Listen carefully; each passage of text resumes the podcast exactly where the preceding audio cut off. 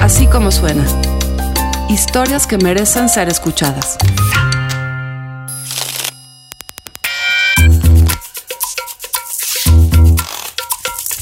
El Mundial ya está aquí. La selección mexicana ya ganó su primer partido.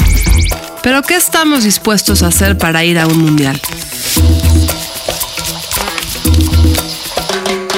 Vanessa Hobb conoció a un peculiar grupo de aficionados. El Frijolito, Carlos y Rodrigo. Ellos son parte del Corazón Azteca, el colectivo que tiene una misión, ser la afición campeona del mundo. Así como suena, Corazón Azteca.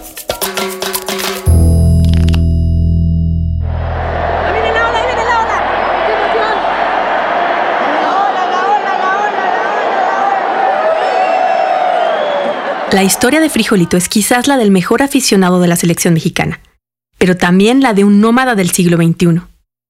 Es mexicano, pero no tiene una casa en México ni en cualquier otra parte. Siempre anda de viaje y cuando la selección está de gira, lo sigue por el mundo. Y no, el frijolito no es un ricachón. Es un hombre de 33 años, hábil e idealista, que conoce todos los secretos de los mochileros para sobrevivir. Así vive desde hace seis años. Mi nombre es David Ibáñez, eh, la, gente todos me conocen como David Frijolito, la gente me dice Frijol. Eh, y bueno, frijolito y frijol viene de, de, algún momento tuve una incursión en, California y, y, estaba lo del frijolero y, en ese momento le dije, caray, tienes que, había escuchado esto en algún otro lugar y dije, tienes que adueñarte de esa palabra, ¿no? Así como los afroamericanos se, se, apoderaron de su palabra, tú tienes que apoderar esa palabra porque somos frijoleros y, y tenemos que estar orgullosos de eso. Desde hace ocho años, junto con otros fanáticos del fútbol, creó un colectivo al que hoy llaman Corazón Azteca, un peculiar grupo cerrado en Facebook que tiene casi 11.000 miembros. Estamos convencidos que para tener a la selección campeona del mundo, tenemos que ser primero la afición campeona del mundo. Quieres, eh, quieres exigirle al gobierno, tienes que también dar eso de tu parte. Quieres exigirle a la selección, también tienes que dar eso de tu parte. Siente los colores como yo en la tribuna tu afición, piensa que siempre te ha seguido a todos lados. Aquí está alentando pues. Al frijol lo conocí hace unos meses en un BlaBlaCar en el que viajábamos de Oaxaca a la Ciudad de México. BlaBlaCar es una aplicación donde la gente comparte auto y los gastos del viaje. Ese día llevaba una mochila muy pequeña de no más de 10 kilos, en donde carga todas, pero todas sus pertenencias. Meses después, cuando realicé esta entrevista, ya con más confianza le pregunté qué lleva en su maleta. En este momento estoy aquí en Rusia y tengo dos shorts, un pantalón, eh, tengo dos cambios de ropa interior, eh, tengo eh, dos camisetas de México, traigo una bandera, mis cosas de uso personal pero ¿cómo es que el frijolito dejó su vida y se lanzó al mundo? Desde que era un niño, su familia viajaba constantemente por el trabajo de su padre. Antes de que terminara la secundaria, ya había vivido en cinco ciudades de México. También residió en Argentina, Brasil, Estados Unidos y España. Estudió dos licenciaturas, una en economía y otra en ciencias políticas en las universidades de Berkeley y la de San Francisco tenía este gran sueño de, conocer el mundo. No creo que muchos de nosotros tenemos ese sueño, pero yo, yo me aferré a este, a este sueño. Lógicamente eh, eh, conlleva eh, el, dejarlo, el dejarlo todo, ¿no? El dejarlo todo en el sentido de que vivir una vida nómada, pues no tienes una una estabilidad que a lo mejor este, estamos acostumbrados a tener, una cama, un cuarto, un trabajo, una ciudad. Pues a mí me hubieras dicho hace, hace seis años de quedarme en un hostal, pues yo jamás lo hubiera considerado, quedarme en un cuarto con más gente y qué tal si me roban y qué tal si roncan y qué tal si huele mal. Y el día de hoy pues es, es, es algo que hago muy seguido, me quedo en hostales, eh, uso eh, redes de couchsurfing y uso redes que son orgánicas. La cantidad de veces que me he quedado en casas de gente que he conocido en el viaje es innumerable. Couchsurfing es una comunidad internacional, como una red de mochileros, en donde la gente presta su sofá o alguna cama para dormir durante el viaje. Yo lo he hecho y es una gran puerta para conocer gente y mirar la cultura desde la óptica de sus pobladores. Pero esas herramientas no son suficientes, hay que producir dinero para seguir el viaje. Por eso el frijolito consiguió un trabajo que pudiera hacer de manera remota en una empresa en Irlanda donde hace las auditorías de control de calidad. Eso en conjunto con aprender a dar clases de español e inglés vía YouTube trabajar en hostales a cambio de techo y comida, como cocinero o básicamente hacerla de lo que sea. Pero si te digo, ah, pero vas a tener que tender camas durante dos horas al día y vas a estar en Tokio y vas a tener un lugar donde quedarte y vas a tener comida. No te tienes que preocupar ni por comida ni por y además te vamos a pagar un poquito. Ahí cambia la cosa, ¿no? No cualquiera puede ser miembro de Corazón Azteca. Para ser aceptado tienes que leer la misión, visión, valores, reglas y trayectoria del colectivo una vez leído todo, debes contestar preguntas, ingresar algunas palabras clave que vienen en el texto para que los moderadores te agreguen. Entre las reglas, se lee que están prohibidas las agresiones, insultos, clasismo y la mala onda no será tolerada. Una parte importante es que está estrictamente prohibida la reventa. Corazón Azteca es, es un movimiento que nace de la inquietud de crear un ámbito de trascendencia, ¿no? Por medio de del respeto, de la mentalidad ganadora y positiva, ¿no? Eh, seguimos a la selección mexicana, eh, pues prácticamente a, donde vaya, eh, pero lo hacemos de una manera un poco diferente. Somos una hermandad, una fraternidad de, amigos que, que, nos une el fútbol. Giovanni, Giovanni, Giovanni, Giovanni,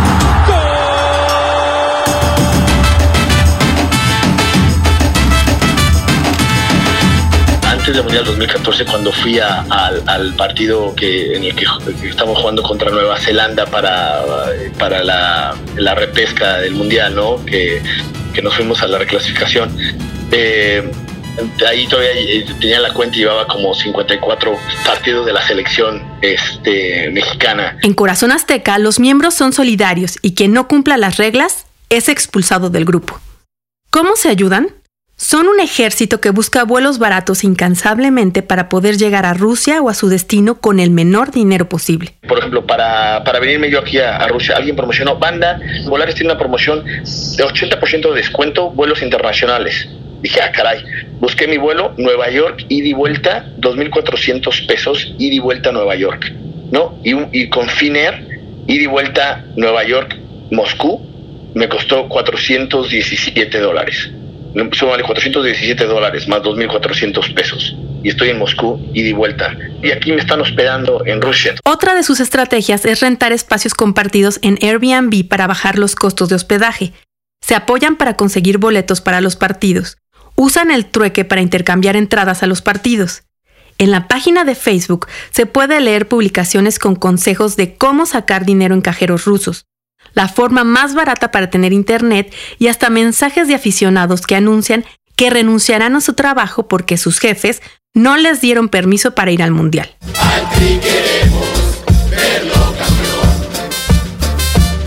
Me llamo Carlos Morales, tengo 24 años, de aquí, Chilango. Eh, soy comerciante, soy comerciante, mi familia tiene negocios en mercados yo tengo mi propio negocio también. Soy pollero. Tengo una pollería y tengo un negocio de hamburguesas. Carlos conoció al frijolito a través de las redes sociales. Tienen que saber que ahora Carlos es uno de los 20 moderadores del grupo de Facebook. Invierte muchísimo tiempo en administrar la página y por ese trabajo no obtiene ni un peso. Él es uno de los guardianes para que se cumplan las reglas de no racismo, clasismo, reventa y mala onda en el grupo. El frijolito diría, Nada de mexicanos cangrejos. Lo que lo hace distinto es que la unión debe de haber unión, no importa, no importando tu estatus social, tu religión, tu pensamiento político. Aquí es todos somos mexicanos, todos apoyamos, queremos ser la mejor afición para exigirle a los jugadores y queremos ser mejores mexicanos. Yo creo que eso define Corazón Azteca. Ser mejores mexicanos, ser mejor afición. El día que conocí a Carlos quedamos de vernos en el metroviaducto. Lo reconocí fácil. Obvio, venía vestido con una camiseta de la selección con el número del jugador 12.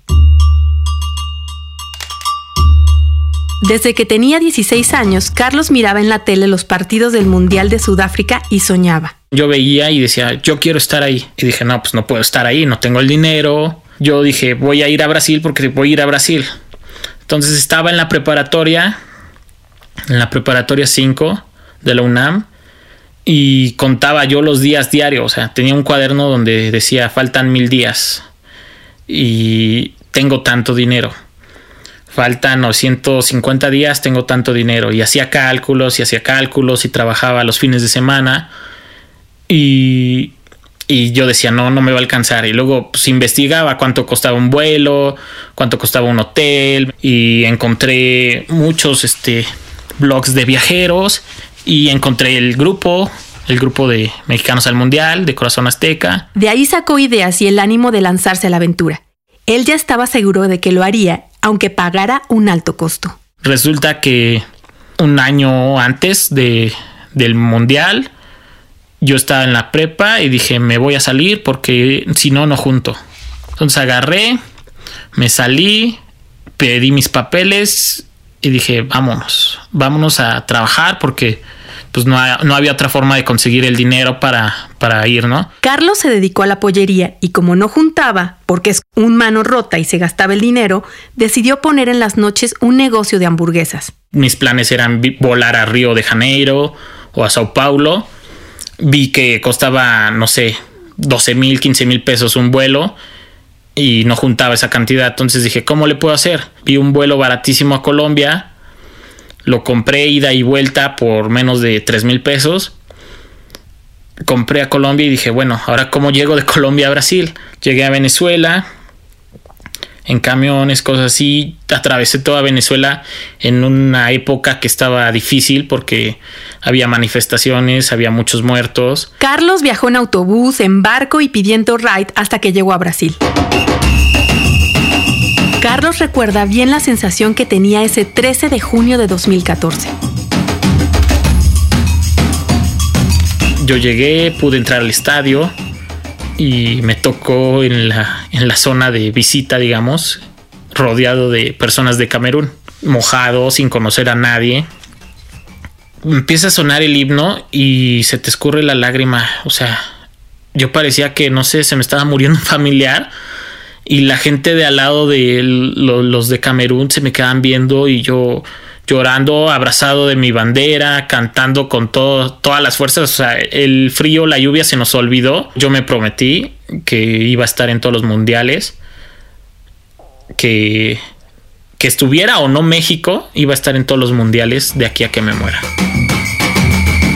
El miércoles 6 de junio, Carlos y yo intercambiamos mensajes de WhatsApp. Me contó que estaba en el doctor y horas después me envió este mensaje. Hola Vanessa, este, justo llegando al aeropuerto, pues que me fracturé el coxis y que necesito muchos cuidados, me empastilló todo, pero pues ya, ahorita ya nos vamos a Rusia. Entonces, así medio roto, se lanzó una vez más a cumplir su promesa. Carlos no es el único loco, en el buen sentido de la palabra, que da vida a Corazón Azteca. Días después de conocerlo, al estudio de Así como suena, llegó otro de los miembros del colectivo. Él iba con su chofer, un auto lujoso y vestido con un traje impecable. Soy Rodrigo Nogués. Yo estoy en ingeniería mecatrónica. Tengo una maestría de Administración de Empresas y Finanzas. Eh, soy el director corporativo de planeación estratégica de todo el grupo financiero, de un banco, una casa de evolución operadora de fondos. Soy Godín de tiempo completo. Rodrigo también irá al Mundial de Rusia. Es miembro de Corazón Azteca y se reúne con Carlos, con el frijolito y otros miembros del grupo para cultivar su ánimo futbolero. Justo esa semana andaban emocionados con una albercada de convivencia premundial en Morelos. La experiencia de Rodrigo en Brasil fue diametral a la que vivió Carlos, pues voló en primera clase y se quedó en los mejores hoteles. El viaje de Rodrigo estaba en duda porque no tenía boletos para los partidos y no estaba de acuerdo en favorecer la economía informal y comprarlos a revendedores. Por el grupo se enteró que la FIFA abriría una nueva fecha de venta planeó durante todo un día una estrategia para ser de los primeros en el mundo en comprar estos boletos. Ese día estuvo en la oficina, pero no trabajó. Su mente estaba en Brasil. Entonces lo que hice fue conecté a, esas redes de alta velocidad, este, fueron como 12 computadoras. Y entonces lo que hice, todo ese día es meterme a la página de la FIFA a practicar todos los comandos que yo necesitaba meter, o sea, en, teclas de tab este 3 hacia abajo y ese es México y este México Brasil y luego otro tab y entonces pongo dos boletos y otro tab y, dos enter y entonces me voy a la forma de pago. entonces estuve practicando todo el día. Te voy a decir, o sea, hice un PowerPoint soy como muy de proceso por lo de Black Belt. Entonces hice, hice todo el procedimiento que tenía que, este, que seguir para, para, pues, para conseguir los boletos. Rodrigo esperó hasta las 12 de la noche. Súper nervioso, como no tengo hijos, pero me imagino que sí se de sentir esperar un bebé. Y en eso suena un, una alarma de, de, que entre el, o sea, ya después del waiting room y me dice, estás como, no sé ni qué lab fue ni qué explorador. Me meto a los comandos a ponerlos hasta me da así de emoción. Y chin, me dicen, ya tienen los boletos.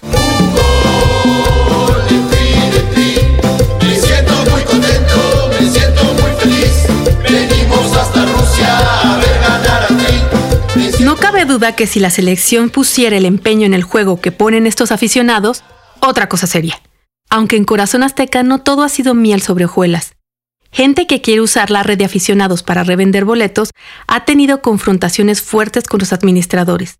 Hasta han llegado amenazas. Frijolito, te voy a partir tu madre cuando te vea en el estadio.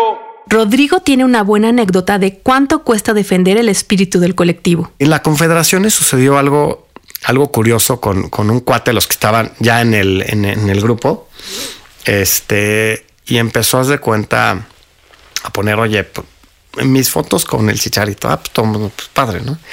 Mis fotos con ah, pues padre. Aquí en la concentración, pues está bien, ¿no? Y pues que, pues qué padre, si eso es lo que ha vivido el cuate, pues está increíble.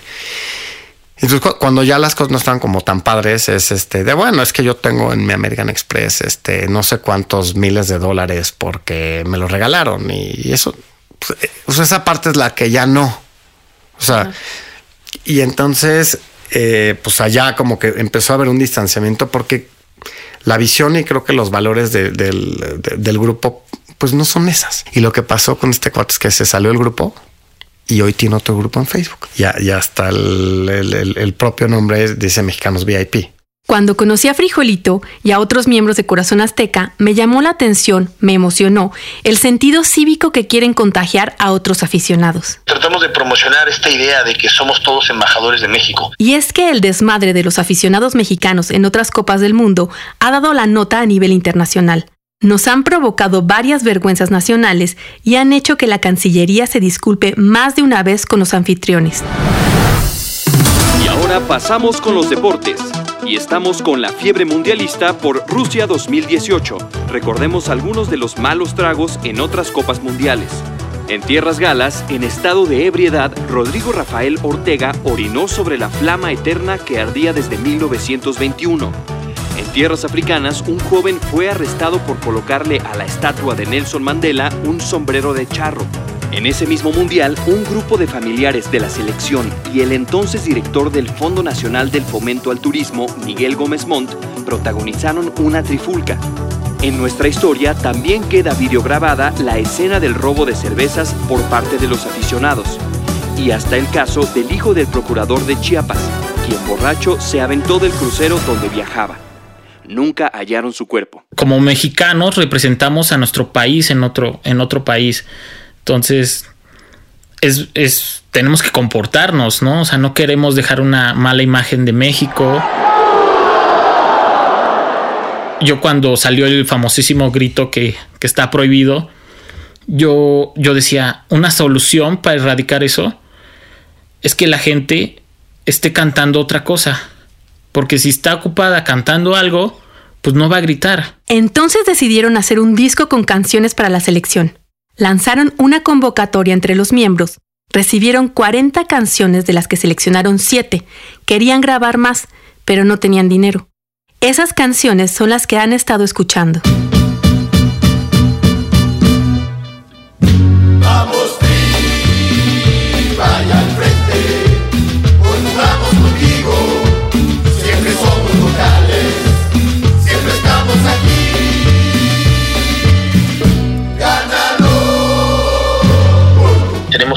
algunos padrinos de Corazón Azteca que donaron dinero para, para poder hacer este disco, porque se tuvo que rentar un estudio, se tuvo que contratar un trompetista, se tuvo que contratar un ingeniero en sonidos.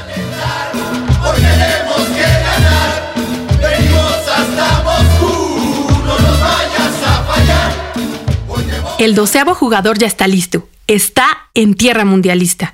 El doceavo pasajero que viaja de mochilero o en primera clase ya está listo para corear los goles mexicanos en Rusia. Esperemos que el resto de los jugadores dejen las noches de chicas, las noches de juerga, la mediocridad y se pongan a la altura del corazón azteca. Las expectativas que tenemos de la selección pues son de que entreguen la vida en la cancha, ¿no? De que sean representantes dignos. Corazón Azteca está haciendo su parte como el jugador 12 para que seamos la mejor afición y que transmitamos eso a los jugadores, que muchos ya lo saben, muchos lo han sentido y queremos que México sea campeón del mundo.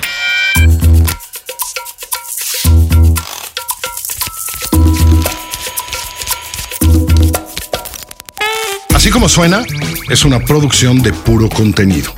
La productora general de Así como suena, la que hace que esto se oiga como usted lo oye, es Mariana Linares Cruz.